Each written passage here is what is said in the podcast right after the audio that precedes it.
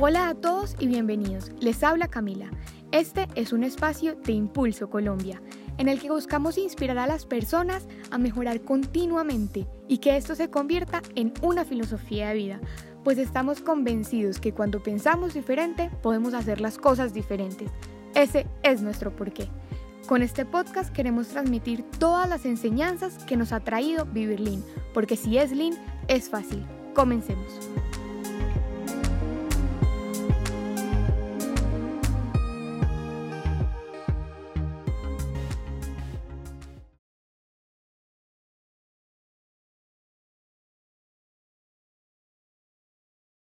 Bienvenidos a este cuarto episodio de nuestro podcast Impulso Colombia.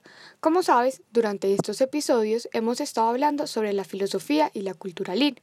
En el capítulo anterior comenzamos a estudiar un poco sobre la historia del modelo Toyota, sus principios y fundamentos. Así que vamos a hacer un brevísimo resumen para continuar con el tema de este episodio. Recuerda que la primera P es la P de filosofía. El modelo Toyota está constituido por cuatro P's y esta primera P nos dice que debemos tener una visión a largo plazo. A su vez, esta primera P contiene el primer principio de los 14 y nos dice que debemos basar nuestras decisiones gerenciales en una filosofía a largo plazo. ¿Esto qué quiere decir? Que no perdamos de vista ese objetivo que tenemos. Ahora sí, para continuar con este episodio y entrar en materia, hoy hablaremos sobre la segunda P, que es la P de procesos.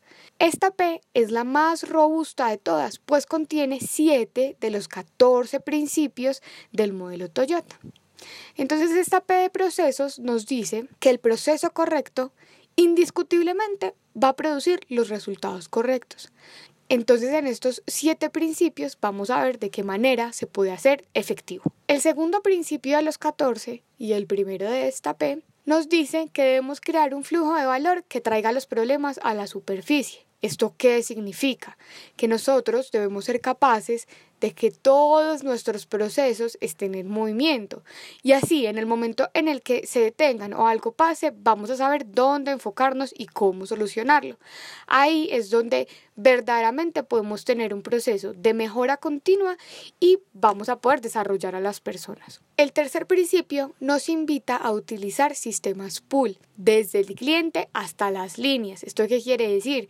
Que le proveamos a nuestros clientes todo lo que ellos quieran, como ellos lo quieran, en la cantidad que ellos lo quieran y con la calidad que ellos lo quieran. Eso hará que no produzcamos más de lo que el cliente necesita. El cuarto principio nos dice que debemos estabilizar las cargas de trabajo, que debemos eliminar esas sobrecargas en las personas y en las máquinas, que son súper olvidadas en muchas ocasiones. Para explicar un poquito este principio tenemos un ejemplo muy coloquial o muy eh, conocido por nosotros y es la fábula de la liebre y la tortuga. La liebre, súper confiada de, que iba a ganar la carrera, salió corriendo muy rápido y mientras la tortuga iba a pasos lentos y seguros, la liebre dejó de ver a la tortuga. Como la liebre estaba tan confiada de que la tortuga iba a tardar tanto en llegar a la meta, la liebre se acostó a descansar y se quedó dormida. Cuando la liebre se despertó, la tortuga estaba a tan solo un paso de la meta y efectivamente la tortuga pudo ganar y alcanzar la meta. Esto es lo que nos dice, si nosotros estabilizamos y vamos a pasos lentos pero seguros hacia una meta, sin tener que agotarnos desde el principio, pues seguramente vamos a poder lograr nuestros objetivos. El quinto principio nos dice que debemos construir una cultura orientada a dejar de arreglar problemas. En nuestra cotidianidad y en todas nuestras realidades nos hemos acostumbrado a ser unos bomberitos, unos bomberitos que todo el tiempo están apagando incendios. Entonces, lo que se nos dice o lo que se nos propone es que construyamos dentro de nuestras herramientas esa capacidad de detectar los problemas y de crear alertas para poder resolverlos de una manera rápida. El sexto principio nos dice que debemos tener tareas estandarizadas, que las tareas estandarizadas son la base de la mejora continua y que esto va a hacer que sus empleados se empoderen. La estandarización no es la meta, es el inicio Y desde ahí en adelante es donde debemos empezar a tener la mejora continua. Debe estar siempre ligada al trabajo que hagamos todos dentro de la organización para que yo y otra persona pueda hacerlo. El séptimo principio nos dice que debemos utilizar controles visuales, de manera que los problemas no sean escondidos. Los seres humanos somos visuales por naturaleza, nosotros le creemos a lo que vemos.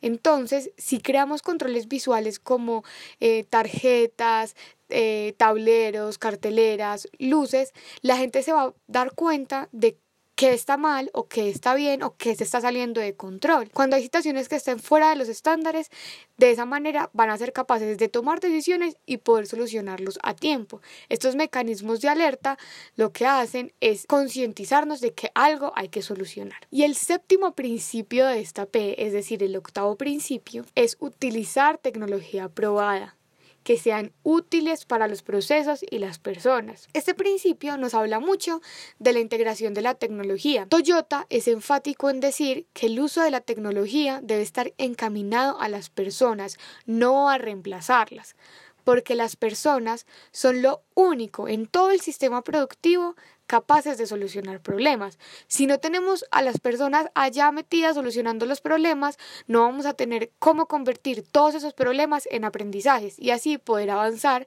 en el camino del conocimiento de nuestra organización. Sin embargo, Toyota nos anima a que la gente pueda considerar nuevas tecnologías cuando busca una nueva manera de trabajar. Así que vamos a hacer un recorderis antes de acabar de los ocho principios que hemos visto hasta ahora. Primero, Tomar decisiones gerenciales enfocadas a largo plazo. Segundo, traer los problemas a la superficie. Tercero, utilizar un sistema pool. Cuarto, estabilizar las cargas de trabajo. Quinto, construir una cultura orientada a dejar de arreglar problemas. Sexto, estandarizar las tareas. Séptimo, usar controles visuales. Y octavo, utilizar tecnología probada.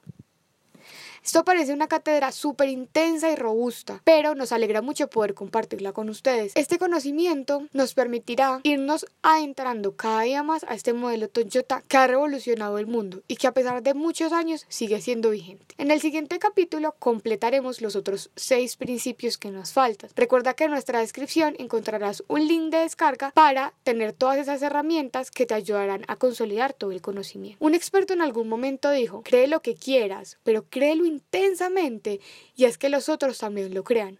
Nosotros en Impulso creemos profundamente en este modelo que ha cambiado nuestras vidas y queremos que eso también pase contigo. Estamos felices de saber que podemos empezar a poner todo este conocimiento en acción.